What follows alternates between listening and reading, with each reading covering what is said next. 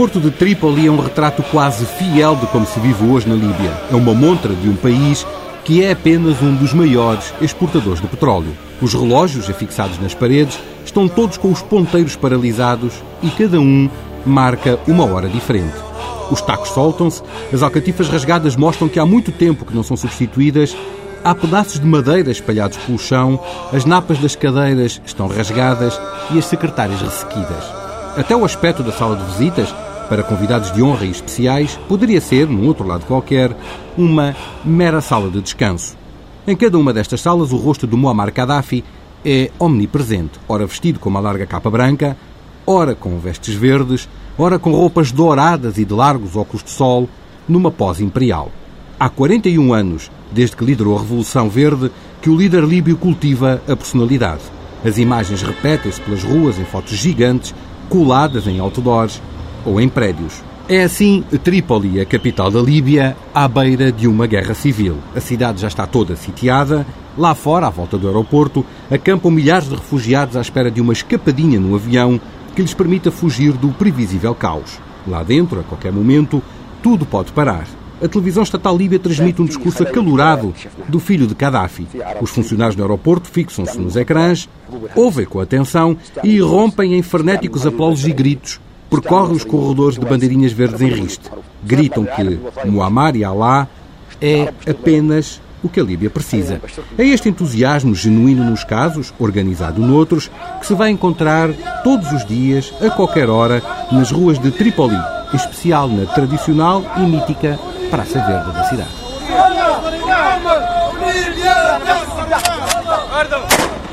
Na rua, enquanto o povo exulta, o canal da Líbia repete louvores à guerra, transmitindo imagens de exercícios militares do poderoso exército. Soldados a combater, Gaddafi a controlar navios, há aviões, submarinos e helicópteros em ação, mísseis a disparar e os inevitáveis blindados e antiaéreas. Tudo material comprado no Ocidente, sobretudo em França e nos Estados Unidos, e exibido até à exaustão, em filmes condimentados com entrevistas e músicas patrióticas.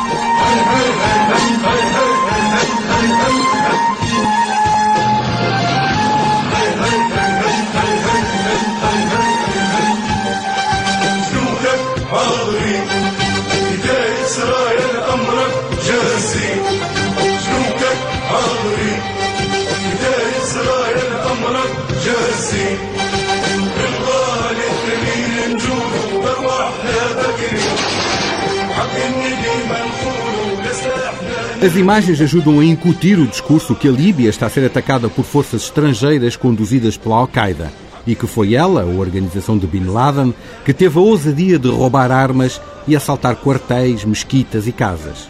E ainda que todos os estrangeiros seriam exterminados. E o discurso mantém-se fiel e insuflado, mesmo quando as cidades de Benghazi, Brega e Zawari, todas elas com importantes plataformas petrolíferas, iam caindo uma a uma nas mãos dos rebeldes aqueles chamados ratazanas pelos locutores dos canais públicos líbios, instigados pelas ordens de Gaddafi.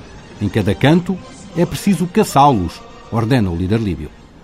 بيت بيت دار دار زنقة زنقة فرد فرد وسنزحف أنا والملايين لتطهير ليبيا شبر شبر بيت بيت دار دار زنقة زنقة فرد فرد a palavra de ordem é repetida, bairro a bairro, rua a rua, beco a beco, porta a porta, indivíduo a indivíduo. A cada homem fiel ao regime foi distribuída uma arma. De repente, as cidades ficam povoadas de milícias, donas da rua, donas do mundo. Com a ajuda do forte armamento comprado no Ocidente, Gaddafi vai ganhando terreno. Para mostrar as vitórias, o regime organiza visitas às terras conquistadas. É assim que os jornalistas, em excursão de avião e autocarro e depois de longas horas de caminho, chegam à vila inóspita de Ras Lanuf, cercada pelo mar e pelo deserto, mas já com cânticos de vitória.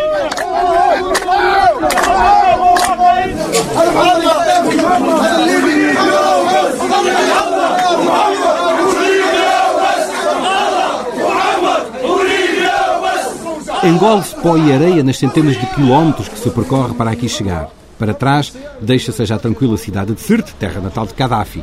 Mais à frente, mais uns largos quilómetros com areia a perder de vista, há um poço de petróleo a arder em Bejawar.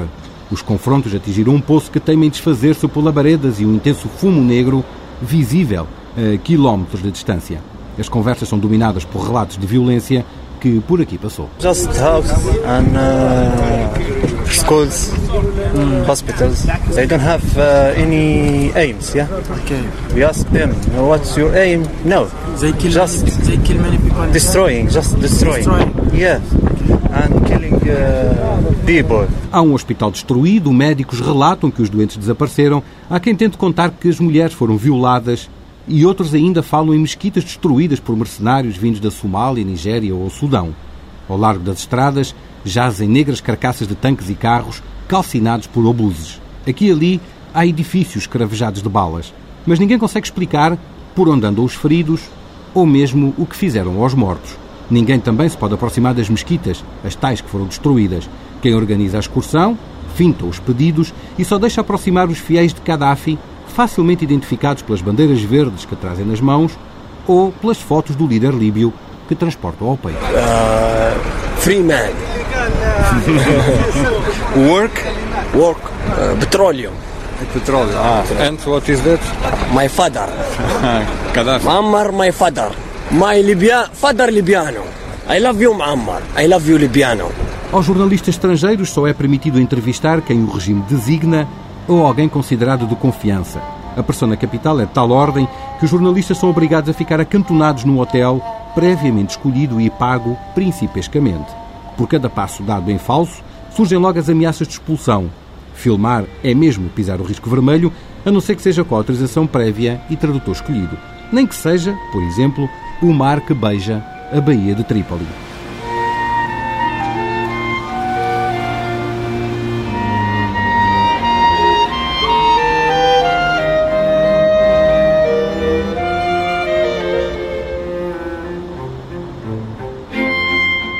Parece que por estas terras não há líbio que não se manifeste a favor de Gaddafi.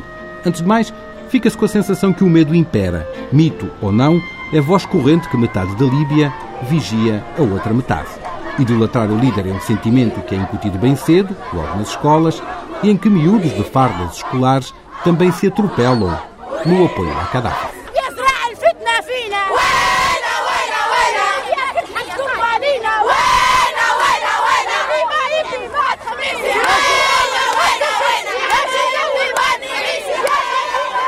São miúdas, chegam da escola de fardas, algumas ainda sem os tradicionais lenços na cabeça e que, pelo menos uma vez, estão lado a lado com os rapazes em sítios públicos. No caso, no jardim. Arranham inglês, num país que chegou a banir o ensino de línguas estrangeiras. Mas, além da foto de Gaddafi que trazem na mão, não há outra forma de transmitir o que sentem pelo líder líbio a não ser tentar uma rudimentar linguagem universal. Yes, my love Libya. My love Libya. I love you. Uh. Father, father. We love Muammar Gaddafi. It's Muammar Gaddafi. Oh, mia mia. I love you. I love you, Muammar Gaddafi. I love, I love. We love him. Oh? Yes. Why? Um, because because he's my father. He's our father for us. Até é possível que este entusiasmo seja incutido em casa. Afinal, quatro quintos da população nasceu já sob a liderança de Gaddafi e sempre aprendeu a amar o líder que trata de fazer uma política única, com a ajuda do dinheiro do petróleo. Não há pobres, não há miséria. Quem não trabalha recebe um subsídio do Estado à volta de 400 euros. Um valor dobrado desde que começou a guerra e destinado a toda a gente.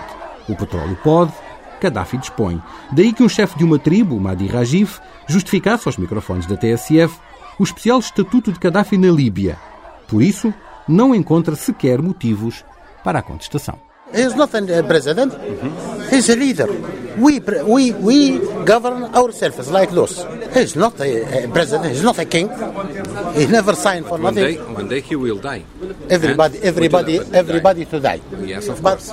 as uh, as more as he is alive, he's our leader, and we are And under after his him, leadership. after him, Uh, Allah knows. Mahdi Rajif até um homem viajado, andou pelos negócios internacionais e agora reformado, herdou a liderança de uma tribo, uma das 30 mais importantes, num país que tem 140, algumas delas nómadas, e que defendem elas próprias uma certa democracia. São os responsáveis destas tribos que tentam arranjar uma solução para a guerra. Fazem apelos à paz, mas não descolam no apoio a Gaddafi, como Mohamed Omar, o porta-voz de um conselho que reuniu todas as tribos em salas forradas a tapetes persas e rodeadas de almofadas e que agora confia que possa haver paz a qualquer momento. We hope that. We hope that. Because we believe their solution. This is, uh, Gaddafi is, uh, is one of us. A Libyan. And we are, we are working for the Libyans. Não é de admirar, portanto, que todos eles tenham assimilado o discurso de Gaddafi, culpando a intervenção estrangeira. Todos se recordam que a Líbia já viveu tempos muito violentos e que Gaddafi até foi o pacificador. Mahdi Rajif alinha pela mesma ideia. Tripoli is very safe. Yeah, in Benghazi. In Benghazi, it's a problem. I mean, it was some, I don't know, some people, they, they have guns and they machine guns and people, they are, the people, they are in terror. Not all the people you've seen in the TV, in the media, they are the Benghazi people. Benghazi is one million and a half. Those people, less than 3,000 now. Are they represent us, 3,000? No, no. Por estes dias, antes da resolução das Nações Unidas, ninguém dava pela guerra em Trípoli. Se não fossem as milícias que se passeiam pelas ruas de metralhadoras ao ombro, quase não se dava conta que o país esteve, ou está, em guerra. O regime prefere chamar incidente, causado pelas ratazanas, ouça-se, rebeldes, de Benghazi. Até à noite, já é possível encontrar bares abertos e espetáculos desportivos como o boxe. E só as rajadas metralhadoras noturnas dão um ar mais inusitado a uma cidade que anseia voltar à normalidade. As lojas abrem diariamente, os vendedores lamentam a falta de estrangeiros, a imagem de Gaddafi é que está sempre presente. Em relógios vendidos em bancas, nas paredes dos cafés, nas escolas, edifícios, lojas e botecos. Mas enquanto o regime se entretém com jogos florais, o país arde com uma guerra que ninguém consegue definir como começou, quem a começou e, sobretudo, quais são as reais intenções. البنات كامل شابين وعندهم عندهم شعر طويل للبحر. غير في الحطات للسهرات. وأنا كي تجي دالتي لا لا لا. من صباح العشية نخدم في الشغل. اللي يجي يحقر فيا وعليا يتمهبل. وكرات مغسيل معن الحوايج والحديد. نطيب ونعجن خايفة على حبيب لا يفيد.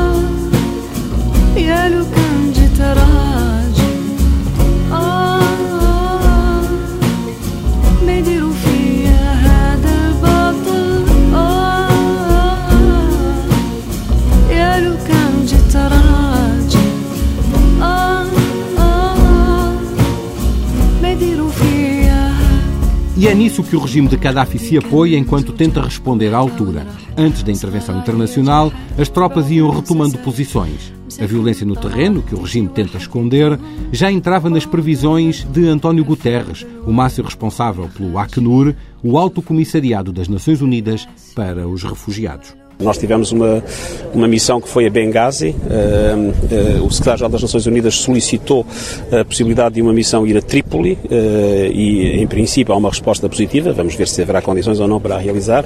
Agora, acho que é impossível ter uma ideia clara sobre o que se está a passar. há situações de combate muito violentas, há seguramente muita gente a sofrer uma situação humanitária dramática. Estamos muito preocupados com as populações africanas da África subsaariana dentro da Líbia, porque por vezes as populações confundem-nos com mercenários, porque houve mercenários africanos e, portanto, temos tido chamadas telefónicas pungentes de gente que tem medo de sair de casa, tem medo de ser confundida com esses mesmos mercenários e, portanto, há muitos dramas humanitários a decorrerem num país onde a capacidade para sabermos exatamente o que se passa é muito limitada. Com o aumento da violência, milhares de imigrantes começaram por abandonar a Líbia. Pertencem-lhes a força de trabalho. Sem direito a subsídios do Estado, são eles que trabalham na construção civil, nas plataformas petrolíferas e ainda no comércio. A Líbia é uma verdadeira torre de Babel, onde se junta gente vinda da Etiópia, Eritreia, Nigéria, Egito, Bangladesh, China, Somália, Sudão.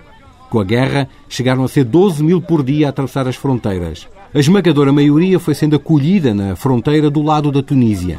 Em dias, formaram-se gigantescos campos de refugiados com tendas brancas e verdes e com muito terreno para dormir ao ar livre. Os tunisinos encheram-se de brilho na hora da solidariedade, como fez questão de reconhecer António Guterres. Acho que é importante dizê-lo em público, é para exprimir ao povo tunisino e ao governo tunisino o nosso agradecimento. A Tunísia foi espantosa. Abriu as suas fronteiras num mundo em que infelizmente muita gente as fecha. Recebeu toda a gente, num mundo em que infelizmente muitos devolvem aqueles que são considerados casos problemáticos.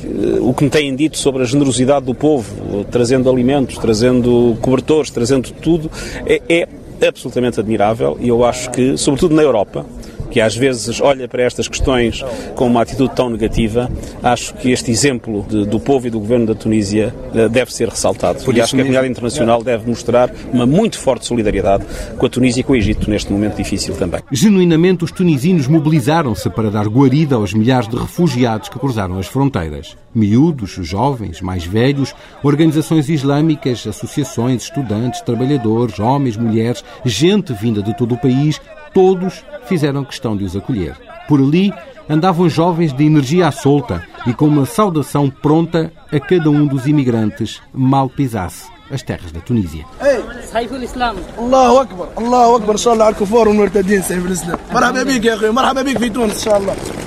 E também em nome de Allah, que outros jovens cantavam no momento de carregar mais um caminhão, abarrotar de leite, sumos, arroz, bolachas e cobertores. Era afinal um exemplo. الحياة والنجاة والفرح والفرح في هواك في هواك هل أراك هل أراك Tanta generosidade só enche de orgulho uma das responsáveis do Crescente Vermelho, Soraya Chile, uma antiga comissária do bordo que deixou o conforto do sofá para vestir umas calças russas e ajudar na organização. Eu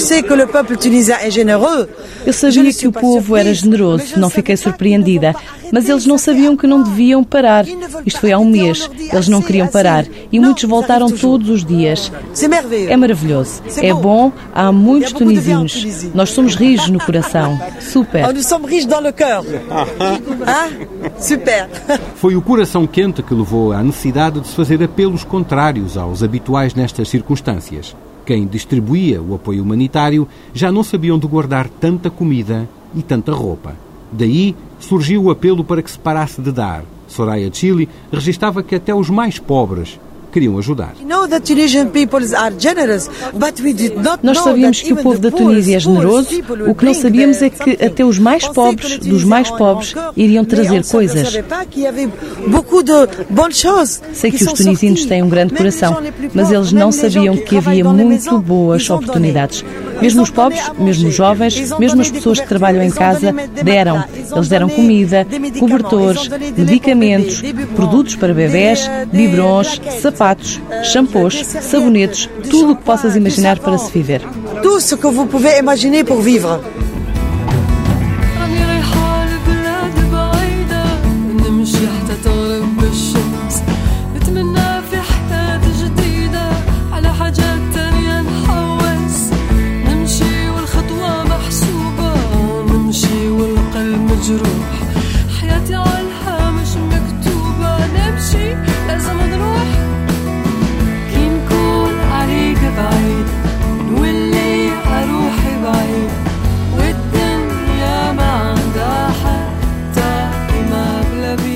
Da Líbia continuam a chegar milhares de refugiados por dia. O fluxo vai sendo mais reduzido.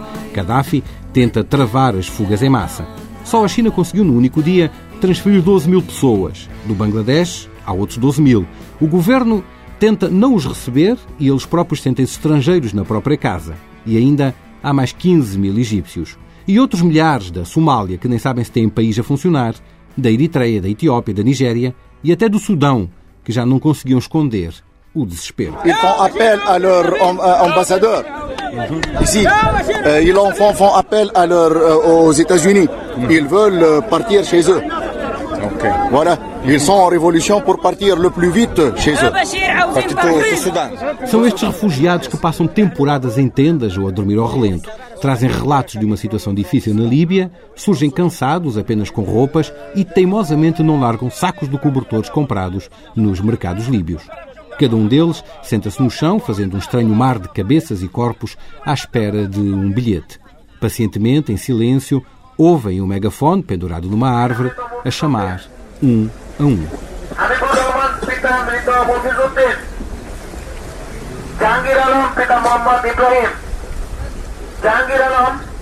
É este ambiente que o Alto Comissário das Nações Unidas para os Refugiados visita. O português, António Guterres, percorre os caminhos de pó e lama, repletos de gente, umas no chão, outras em fila, tentando ladear o entulho e as centenas de tendas. Vê gente a comer, outras a serem assistidas, dá entrevistas a quase toda a gente e a TSF tentou abrir-lhe a aula. Já começam a ficar habituados a estes campos de refugiados ou para si Isto é não é um choque? campo de refugiados uh, típico, isto é mais uma situação de, de trânsito de pessoas, portanto é uma é uma não, não, não, eu acho que muito mais dramático do que isto é chegar a Dadaab onde há 300 mil pessoas algumas delas estão lá há 20 anos. Ainda tem capacidade de ficar chocado ou já, já nada o surpreende? Não, eu acho que, uh, uh, infelizmente, uh, quando assistimos ao que está a passar hoje na Líbia, é, é, é, algo que é de tal forma horrível e absurdo que não pode deixar de nos continuar a chocar. Mas com a imagem, impressiona-se, não? Ou já não fica muito impressionado? Eu acho que mais do que a imagem, o que impressiona é o sofrimento das pessoas. E ainda fica? Ainda fica. O sofrimento das pessoas, cada pessoa é uma história diferente. E há, e há, nós fomos confrontados durante estas últimas duas semanas com dramas humanos, inclusive com telefonemas vindos da Líbia, dramas humanos absolutamente terríveis e, aos, e em relação aos quais não podíamos fazer nada. António Guterres enfrenta o frio, o vento cortante e a areia que o cobre de uma fina camada de pó. Volta, como já o tinha feito, a apelar aos países que possam acolher refugiados para não hesitarem a fazê-lo, lançando até algumas indiretas. Mas os mesmos países mais do que com os refugiados, estão, sobretudo, preocupados com a Líbia. As Nações Unidas aprovam uma resolução aprovando ataques aéreos, mas pela primeira vez na história da ONU, impedindo uma intervenção terrestre. Por Trípoli, ninguém acredita que haja uma intervenção e os apoiantes do regime até confessam sentir-se aliviados por causa do terremoto no Japão. A pressão mediática diminui. As tropas de Gaddafi ganham terreno, o regime ufano entra numa outra guerra a das palavras. O filho de Gaddafi revela que o poder líbio pagou a campanha eleitoral de Nicolas Sarkozy nas anteriores eleições presidenciais francesas. Horas depois, a aviação francesa fazia os primeiros bombardeamentos. A primeira baixa até foi um avião norte-americano. Simbolicamente, Gaddafi discursa nos escombros da casa onde viveu e que foi destruída em 1986 pela aviação dos Estados Unidos no outro ataque aéreo à Líbia. O líder líbio resistiu nessa altura promete continuar a resistir agora.